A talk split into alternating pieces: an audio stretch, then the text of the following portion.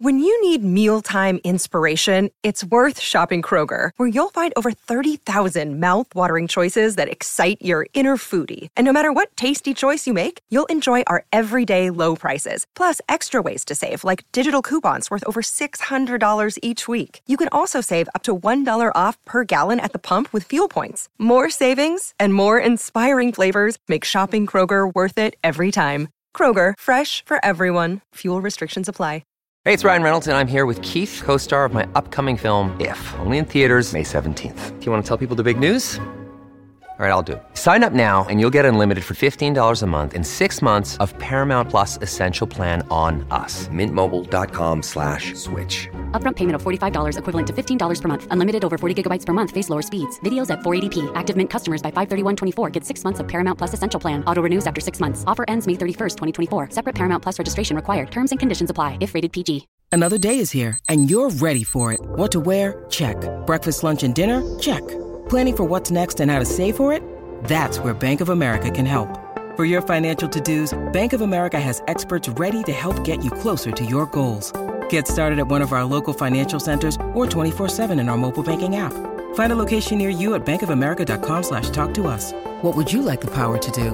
Mobile banking requires downloading the app and is only available for select devices. Message and data rates may apply. Bank of America and a member FDIC. Hola, esto es New Books Network en español. Hola, esto es New Books Network en español. Les habla Paula de la Cruz Fernández, anfitriona de este canal de la revista académica Journal of Evolutionary Studies in Business, que acaba de inaugurar su podcast en la nueva categoría y nuevo proyecto de, uh, New Books Network en español en la categoría de revistas. En este canal vamos a presentar los nuevos volúmenes de la revista según vayan saliendo, así como entrevistas más detalladas con algunos de los investigadores que en ella publican.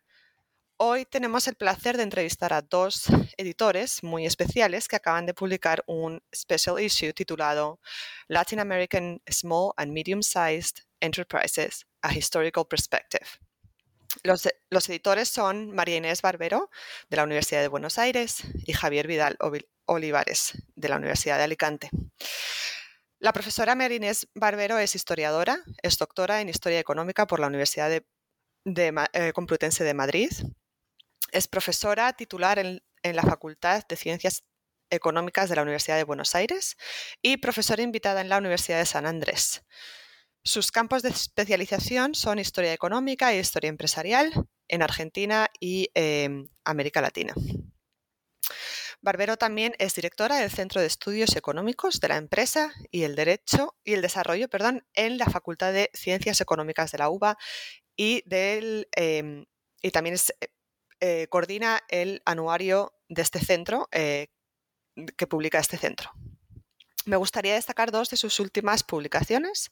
Una es Los grupos económicos latinoamericanos, que es un capítulo que ha salido hace poco en Historia Empresarial, en el libro Historia Empresarial en América Latina, temas, debates y problemas que también pueden acceder a una entrevista que hicieron para New Books Network en español los editores Andrea Yuch, Martín Monsalve Sanati y Marcelo Buccelli.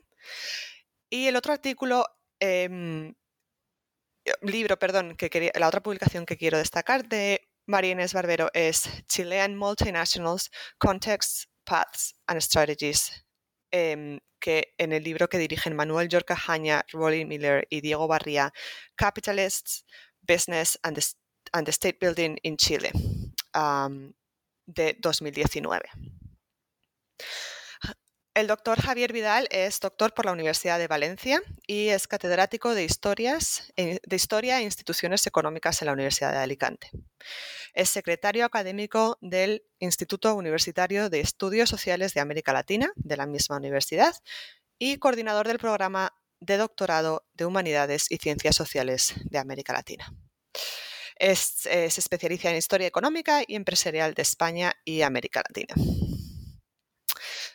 Eh, sus dos publicaciones que me gustaría destacar son un em, artículo en, este, en esta misma revista, Journal of Evolutionary Studies in Business, eh, titulado The Internationalization of Family, Small um, and Medium Enterprises in the Valencian Region, The Growing Role Played by Latin America 1980 to 2018, con coautores Candelaria Saiz, uh, Luis Torro y Juan Zabalza. Y eh, otro, otro artículo en la revista de gestión pública la privatización de los sistemas nacionales aeropuertarios en América Latina, los casos de Argentina y México. Buenas, bienvenidos al podcast de Journal of Evolutionary Studies in Business. Hola Paula, muchas gracias por la invitación y la presentación. Eh, saludos Paula, saludos María Inés, muchas gracias Paula por tener la posibilidad de, de estar acá y presentar el, Muchas gracias a los dos, es un placer para mí estar con vosotros. Empecemos con la idea de special issue. Cuando hablamos de revistas académicas, ¿qué, qué es un special issue y qué trabajo supone llevarlo a cabo? No sé cómo nos dividimos las respuestas, pero eh, bueno, un special issue es un, número que está organizado en forma monográfica y que tiene unos editores que pueden ser o no invitados o pueden ser los directores de la revista, quienes sean, o miembros del staff, este, eh, y que entonces está muy enfocado en un tema específico. Eh, no sé, Javier, si quieres agregar algo.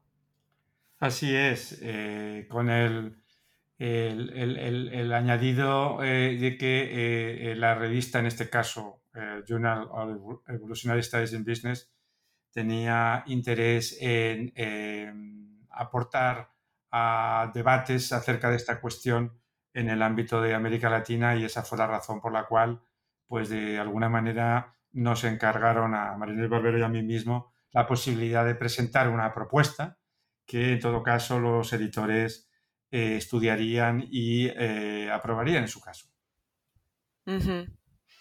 Entonces, una vez la propuesta está aceptada, eh, ¿ya sabíais a quién ibais a invitar o se abrió a un call for papers?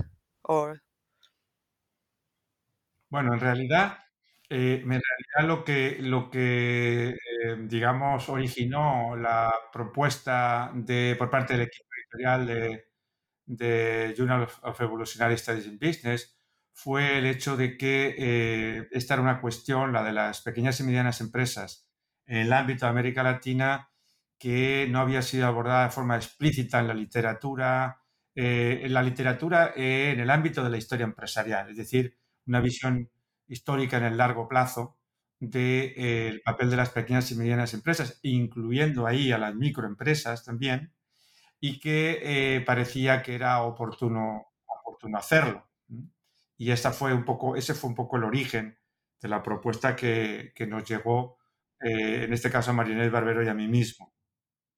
Que refleja también, digamos, eh, la importancia que tienen las pequeñas, medianas y microempresas en América Latina, como nosotros decimos en la introducción, o sea, son actores clave, pero a su vez son mucho menos estudiados que las grandes, eh, sobre todo porque no es fácil acceder a la información, eh, no es fácil acceder a las fuentes, eh, toda la información está muy dispersa, son muchísimas empresas, pero bueno, la verdad que hay pocas, no, es que no existan las publicaciones sobre historia de pymes en América Latina o de mi pymes, incluyendo las micro, pero son muy pocos los trabajos previos y nos pareció que que esta revista, que tiene además mucha circulación en el mundo angloparlante, podía servir para instalar el tema y para, y para valorizarlo desde el punto de vista de, los estudios de historia empresarial.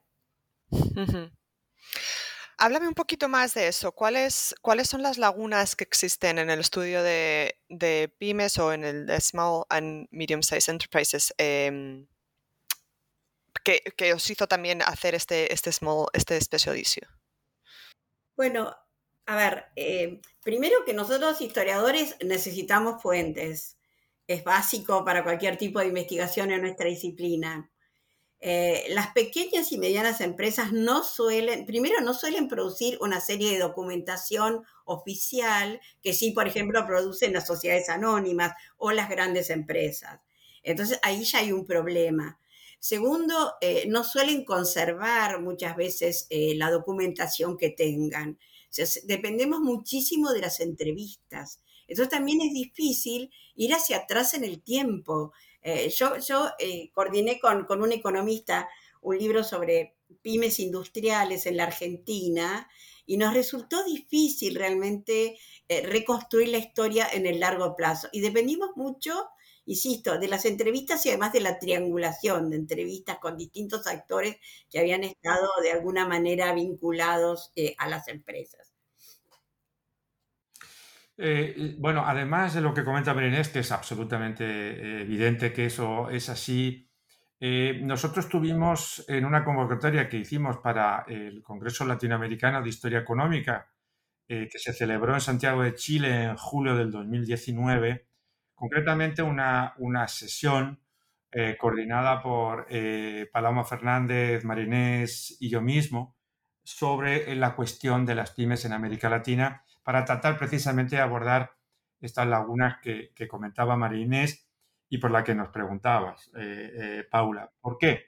Bueno, eh, fundamentalmente por esa escasez de documentación, de fuentes, que es realmente la rémora más importante que tiene el conocimiento en el largo plazo de la, evolución de las pymes, de las pymes y de las micropymes. Y no digamos nada de aquellas empresas que, como luego veremos, se han movido en el ámbito de la, de la informalidad, o de la no legalidad, o entrando y saliendo continuamente de, esta, eh, que es algo bastante común en las eh, economías informales en muchos países del mundo, particularmente en algunos países concretos de América Latina, que lo que hace es dificultar eh, la posibilidad de hacer análisis que lleven a conclusiones relevantes acerca de cómo se han comportado globalmente estas empresas, este tipo de empresas, en las historias eh, nacionales o en las historias regionales.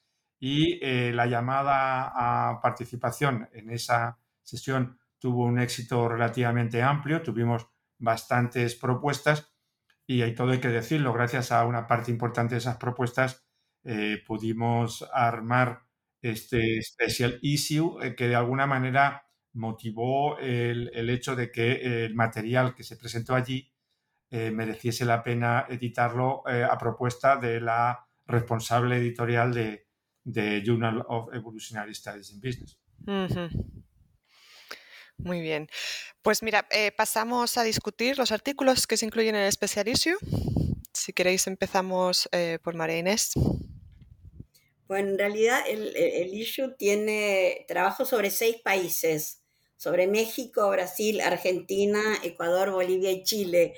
Yo voy a hablar de aquellos eh, que me tocó eh, evaluar más en profundidad. Por supuesto, los leímos todos, ¿no? Los dos. Pero eh, lo, que yo quería decir primero es que lo que tratamos de identificar, más allá de, lo que cada artículo en particular dice sobre, las pymes y, y micropymes en, el país, algunos de los temas que de alguna manera aparecen en, las, distintas constituciones, ¿no? Y ahí lo que nosotros eh, quisimos remarcar fue, por una parte, eh, cómo se evidencia en todos los artículos el rol de las políticas públicas en el nacimiento y en el desarrollo de las MIPIMES.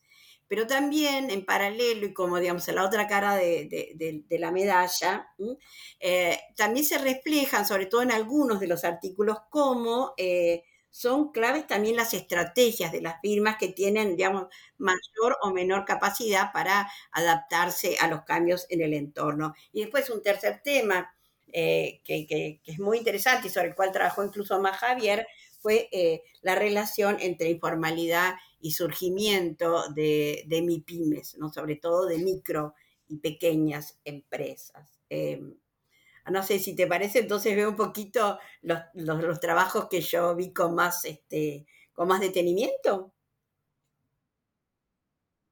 Bueno, entonces por una parte, eh, un trabajo sobre Argentina, un trabajo sobre Argentina sobre em, eh, pequeñas y medianas empresas en la industria editorial, de Viviana Román, eh, que es muy interesante porque lo que estudia son las MIPIMES en la industria editorial argentina, pero desde los años 90 en adelante. Si bien el trabajo también hace una, un recorrido por lo que fue la trayectoria de la industria editorial en Argentina.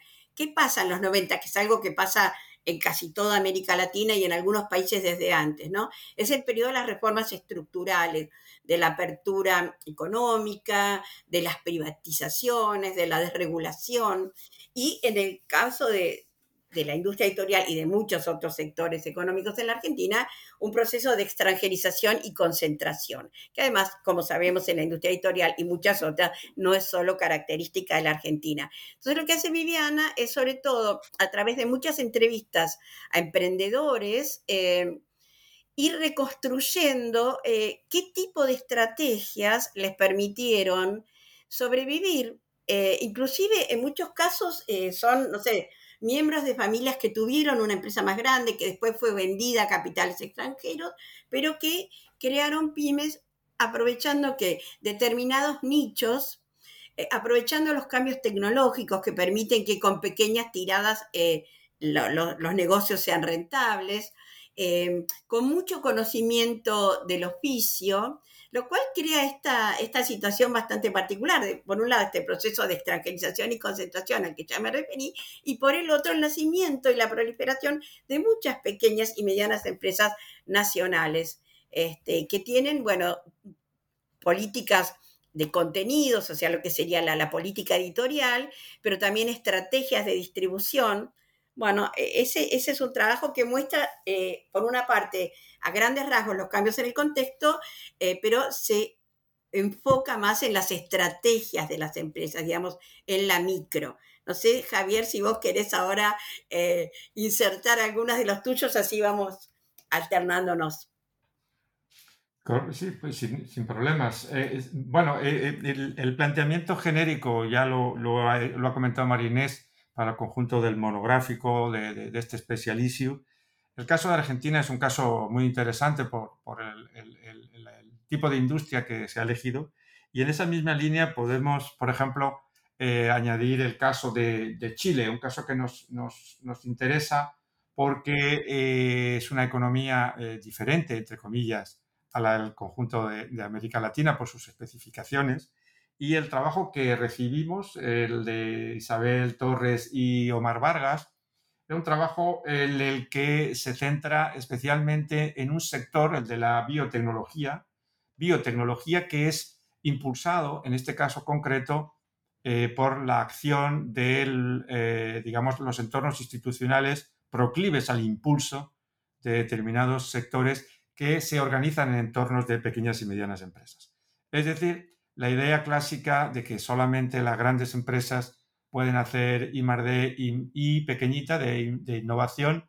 En este caso concreto, lo que, lo que muestra el caso chileno para el, el clúster de la biotecnología es cómo eh, la acción eh, del entorno institucional impulsado por las políticas estatales en determinados momentos históricos, en el caso concreto chileno, a partir de la década de los 90 especialmente, eh, consiguió poner en marcha un sector organizado bajo pequeñas y medianas empresas, pero que eh, finalmente estaban haciendo innovación, no solamente inversión y desarrollo, sino también innovación, con un cierto eh, y relativo éxito en el contexto chileno y en el contexto de América Latina.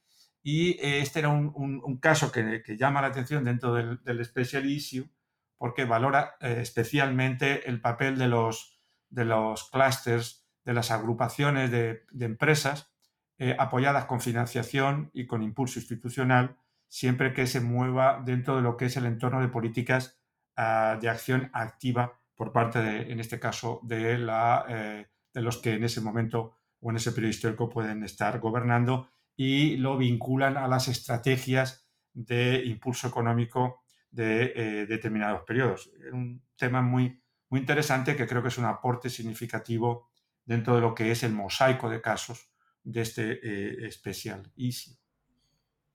Creo que se puede, si de alguna manera complementar con el caso de Brasil, porque en el caso de Brasil eh, hay un, eh, el, artículo es un artículo de Armando Dalla Costa, perdón que tengo acá el otro nombre, que es un nombre bastante complicado, ¿te lo acordás bien? Acá lo tengo. Armando Dalla Costa y Naila Alves El Alam, sobre eh, pequeñas y medianas empresas en Brasil desde una perspectiva histórica. Ellos estaban en un periodo muy largo, 1889, 2019, pero en realidad se, se enfocan más en, en, las últimas décadas, ¿no? Pero ¿por qué digo que tiene que ver con el de Chile? Porque así como el de Chile hace mucho hincapié en el rol que tuvieron, digamos, las políticas públicas en las posibilidades de desarrollo de pymes tecnológicas, el artículo sobre Brasil no se, no se enfoca eh, solamente en, en, las pymes tecnológicas, sino que va viendo, por una parte, cómo desde fines del siglo XIX, con el crecimiento económico de Brasil y la inmigración, se fueron desarrollando eh, pequeñas y medianas empresas que después también florecieron en el sector industrial, sobre todo a partir de la década de 1920 o de 1930, pero eh, tiene un punto que me parece súper interesante, que es cómo en los últimos 30 años eh, hubo mucha legislación en Brasil que ayudó al desarrollo de los pymes, como a través de sobre todo la simplificación de los impuestos, las mayores posibilidades de acceder al crédito, o sea, distintos tipos de, incentivos que facilitaron el desarrollo de las empresas en el sector formal, si bien también ellos eh, este, establecen como para el caso de Brasil hay un fuerte peso de la informalidad. Entonces es muy interesante porque va reconstruyendo, digamos, todas las leyes que se fueron este, dictando y los distintos organismos que se crearon para favorecer el desarrollo de las pymes en distintos sectores, con asistencia, con consultorías, con créditos del BNDES. Este, y por último, y bueno, que incluso permitieron el desarrollo de startups tecnológicas, hacen incluso una parte dedicada a, las startups tecnológicas, ¿no? Pero eh, sobre todo, bueno, plantean e, esta relación entre la legislación y el desarrollo de las pymes eh, o la institucionalidad y el desarrollo de las pymes. Y también tiene un, un, elemento interesante que en algún momento hacen referencia al rol de la mujer en la participación de las empresas que se ve en forma indirecta en el trabajo sobre Argentina o también en el trabajo sobre México, pero bueno, que sería otro de los temas que la historia de empresas debería, creo yo, este, como decir, poner más em, en, relevancia. Eh, yo, yo estoy absolutamente de acuerdo con lo que acaba de comentar María Inés en esa, en, ese, en esa búsqueda de paralelismos y denominadores comunes con el caso de Brasil que ya ha, señalado.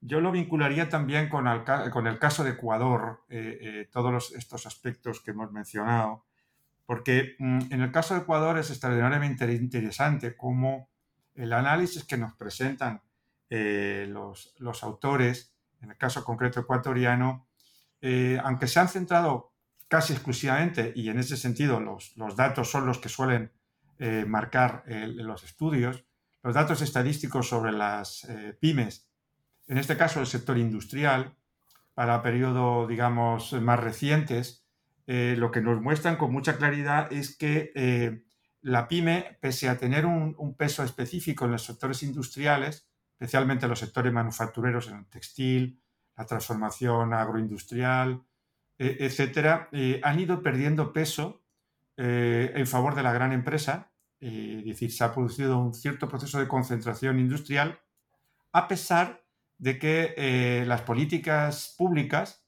que, eh, digamos, apoyaban a las pymes desde los años 90, lo han hecho después también con posterioridad, con cierto interés, pero durante los gobiernos del presidente Correa, precisamente, que pasaba por ser uno de los programas económicos de mayor impulso hacia las pymes, precisamente en el sector industrial lo que se ha producido es un eh, aumento del tamaño de la empresa, es decir, un tránsito desde la pyme hacia la, gran empresa y la pyme ha ido perdiendo algo de peso en el, conjunto de la economía ecuatoriana.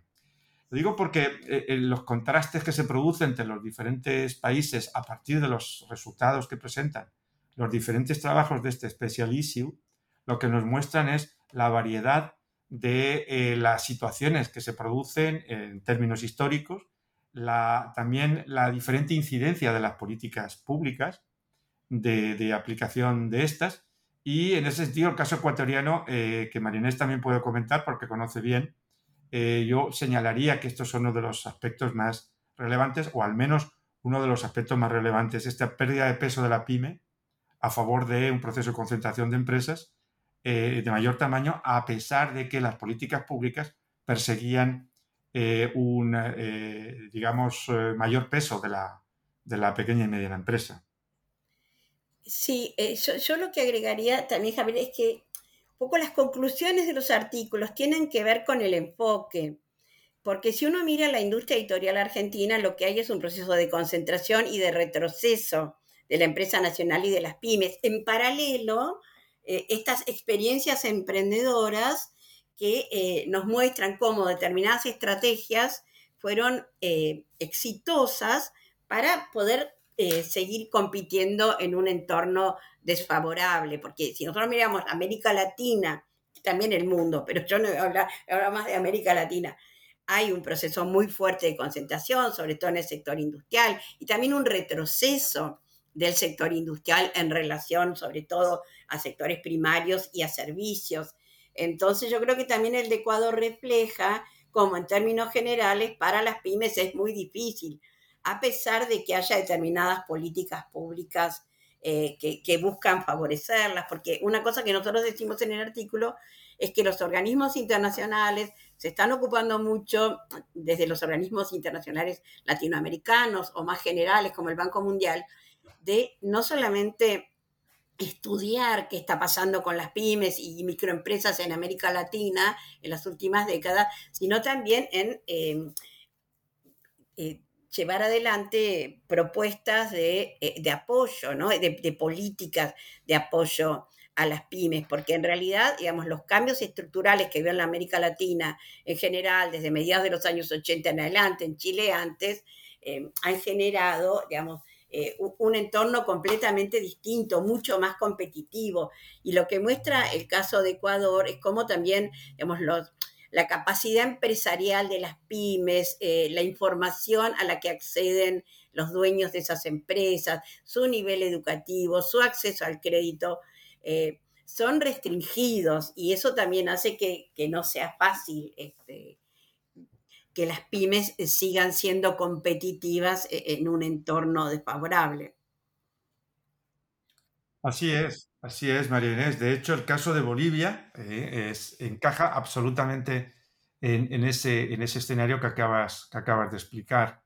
Caso boliviano, dentro de lo que es el Special Issue, es muy interesante porque marca una pauta muy clara de lo que ha supuesto, en el caso de una economía como la boliviana, apostarle básicamente a las, a las eh, actividades extractivas de carácter exportador, gas, la minería, eh, y prácticamente eso supuesto desde la década de los 90 una desaparición práctica de eh, los sectores industriales y muchos más de aquellos que estaban organizados en torno a estructuras de pequeñas y medianas empresas de tipo, de tipo familiar. De hecho, la estructura de la pyme que, que hay en Bolivia, tal y como nos explica el autor, eh, Antonio Alcorn, es una estructura eh, organizada en torno a dos sectores básicos, el sector del comercio, que no genera eh, un excesivo valor añadido, y un sector servicios, básicamente moviéndose entre la formalidad y la informalidad. Y ese es un escenario en el que supuso desde los años 90, con la apertura de la economía boliviana a la economía internacional, los términos que ha explicado María Inés, una eh, desorganización de un sector tradicional manufacturero boliviano que prácticamente desapareció al apostar por estas actividades más de carácter extractivo exportador y la, eh, digamos, eh, la alteración completa de esa estructura histórica que se ha ido generando, sobre todo después de, la, de los años 50 y 60 y que, y que se consolidó en los 70, pero que con la década de los 90 prácticamente desapareció, desapareció al apostar a esa situación. Y esto es lo que, lo que explica los elevados grados de informalidad de la economía boliviana en lo que sería la pequeña y mediana y la microempresa, es decir, el peso fuertísimo de la, informalidad que lastra, por así decirlo,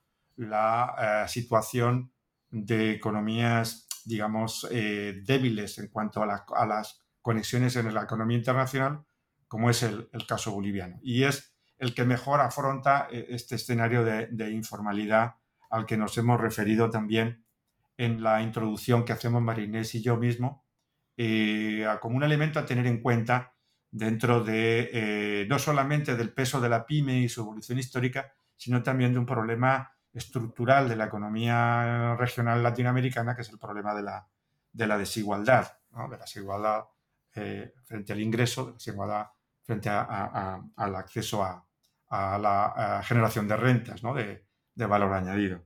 El caso boliviano es un caso interesante y, animo también a los, a los lectores del potencial eh, interés de estos, de estos trabajos eh, sobre el caso boliviano como un tema interesante a abordar. Muy bien, el caso boliviano, eh, voy a repetir el, título para que em, Small and Medium Enterprises in Bolivia, A Look Back to the Future, 1900s to 2020, eh, de Antonio Alconvila. Y el que os referíais antes era Small and Medium Sized Enterprises in Ecuador, Evolution, Evolution and Challenges, Wilson, Wilson Araque Jaramillo, Roberto Hidalgo Flor, Jairo Rivera Vázquez, son los autores. Creo que nos falta el de, el de Araceli Almaraz. El de México. Exacto, exacto. Si quieres leer vos el título en inglés, yo después te hablo en castellano del artículo. Eh, eh, small and Medium Enterprises in Mexico in the Craft Beer Sector in Baja California, Dynamic Capabilities, Culture and Innovation. Bueno, este artículo lo podemos mirar en paralelo con el artículo sobre Argentina y las empresas editoriales. Eh, esto es como eh, en México eh, los cambios institucionales y de políticas económicas desde mediados de los 80 han generado una mayor competitividad, una expulsión de muchas empresas que no han podido hacer frente a este nuevo escenario, pero también han han sido testigos de eh, empresas que han conseguido, a pesar de las dificultades, eh, competir en forma este, satisfactoria, ¿no? Entonces, Araceli Almaraz lo que hace es tomar un sector, que es la fabricación de cerveza artesanal, en una región, en, la Baja California. Eh, y entonces ella lo, que, lo que ve es cómo hay toda una serie de factores que identifica que van a explicar eh, desde su punto de vista este éxito de las empresas de, fabricación artesanal de cerveza, ¿no? Entonces pone mucho hincapié, en primer lugar, en el emprendedurismo. Es decir, bueno, los emprendedores son los que hacen la diferencia también determinadas políticas públicas, pero lo que a ella le interesa en particular es ver cuáles son estas diferencias que hacen los emprendedores. Entonces, habla mucho de aspectos culturales, o sea, en qué medida hay una tradición de, fabricación de, cerveza o, una cultura alcohólica. Em, aspectos territoriales, porque hace mucho, mucho hincapié en las redes, cómo las redes de, relaciones de los empresarios favorecen su, competitividad. Eh, por supuesto, el conocimiento, el conocimiento del negocio, eh, del sector, el conocimiento del management, también las modas, porque como de pronto el consumo de eh, cerveza artesanal en distintos países se va transformando en una moda. Entonces ya dice, bueno, hay desafíos muy fuertes, hay una alta mortalidad de empresas, pero también hay empresas que logran sobrevivir muy, y, competir satisfactoriamente gracias a estas, eh, a estas capacidades a las cuales me acabo de referir. ¿no? Dice, ella, no todas sucumben a la competencia. Así es. Yo, yo, yo eh, añadiría lo que ha comentado Marinés del trabajo de Araceli Almaraz sobre la, industria eh, de producción de cervezas artesanales eh, eh, eh, esa la reivindicación que hace la, autora de los intangibles que supone en el territorio, en la región de la Baja California, la existencia de vínculos de carácter cooperativo entre los productores de, cervezas artesanales que les hace poner en común conocimiento, les hace poner en común canales de comercialización eh, y funcionar como realmente como una agrupación, un clúster de productores de cerveza que comparten conocimiento y que comparten también técnicas de carácter organizativo, porque el artículo también incide mucho en la idea de que la tecnología eh, no, no, no, hay que entenderla eh, como la, estos emprendedores no la entienden como un elemento de carácter duro, técnico, sino como una dispersión de conocimiento de carácter organizativo, es decir, una, una tecnología de metodología de organización. Y esto, junto a los otros ingredientes que ya ha señalado María Inés, eh, están detrás de eh, estos emprendedores que han conseguido eh, desarrollar una industria potente que exporta a los Estados Unidos y que genera valor añadido para la economía regional de, la Baja California. En ese sentido, el trabajo encaja perfectamente y es muy innovador en este especialísimo. Muy bien, muchas gracias. Em, si os parece, terminamos con una pregunta que creo que es interesante y es que, eh, bueno, hemos hablado de, qué supone también esto dentro de la academia, ¿no? Pero, ¿qué profesionales que no sean investigadores pensáis que podrían estar interesados en leer alguno de los capítulos? Bueno, yo, yo les recomendaría a todos que leyeran todos los artículos, no Por supuesto. en ese sentido, creo que eh, mm, aunque no, debería no deberíamos de ser nosotros quienes lo dijéramos, eh, yo creo que sí que hay una, o al menos hemos intentado que haya una coherencia y un, un conjunto de denominadores comunes en todos los textos para eh, poner encima de la mesa eh, muchas lecturas de cuestiones que son relevantes para entender el, aporte de las pequeñas y medianas empresas en la economía de la región y en el conjunto de la, de sociedad de la región. Evidentemente, yo creo que eh, los consultores, la tarea de consultoría es relevante. Eh, por supuesto, también los organismos internacionales que publican cuestiones sobre, sobre pequeñas y medianas empresas, pues, desde el Banco Mundial, como ha dicho Marinés, a, funcionarios de, las Naciones Unidas, la Comisión Económica para América Latina, aunque ha trabajado también estos temas. Eh, yo creo que también es muy relevante eh, que pudiesen acceder a este tipo de lectura en las asociaciones patronales, en las asociaciones de empresarios. Y, los organismos de política pública, ¿no? Que puedan legislar para atendiendo a los diferentes factores de este tipo de empresas. Y algunos organismos más o algunos, eh, digamos, eh, accionistas de, esta cuestión, ¿no? Por ejemplo, algo que, eh, está, que, que, no se suele decir mucho, pero las cámaras de comercio, que son un elemento importante de acción empresarial, no de las grandes empresas, sino de los pequeños y medianos empresarios, es importante que conozcan los contenidos que, aportamos y algunos otros más interesados que seguro que María también puede añadir. Sí, yo decía, bueno, por una parte emprendedores, o sea, que vean que es posible, ¿no? Cuando uno ve que, que otros logran algo que parece muy difícil, hay un incentivo fuerte. Y yo diría también las autoridades locales, porque, bueno, como se ve, por ejemplo, muy bien en el caso de México, que, pero podríamos dar muchos ejemplos para distintos países de América Latina. Eh, el, el, desarrollo de clústeres, eh, el desarrollo de redes de colaboración entre empresas, se facilita mucho cuando las autoridades locales eh, actúan para favorecerlos. El caso del norte de Italia es clarísimo y sobre todo eso también, digamos, América Latina puede tomar muchos ejemplos. Así que yo creo que, sí, que los distintos aspectos que señalamos, ¿no? O sea, el contexto, el emprendedurismo, la informalidad, eh, son grandes temas que tienen que interesar a actores clave eh, en cuanto a lo que es, por una parte, la legislación, por otra parte, eh, la, toma de decisiones concretas en el día a día eh, y, por supuesto, las personas que, decidan emprender.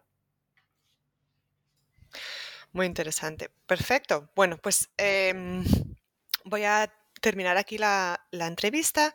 Para terminar, me gustaría invitarles a seguir la revista y, por, supuesto, a leer este special issue, a, seguir la revista en eh, Twitter, que es arroba JESB v y en Facebook, también está en Facebook.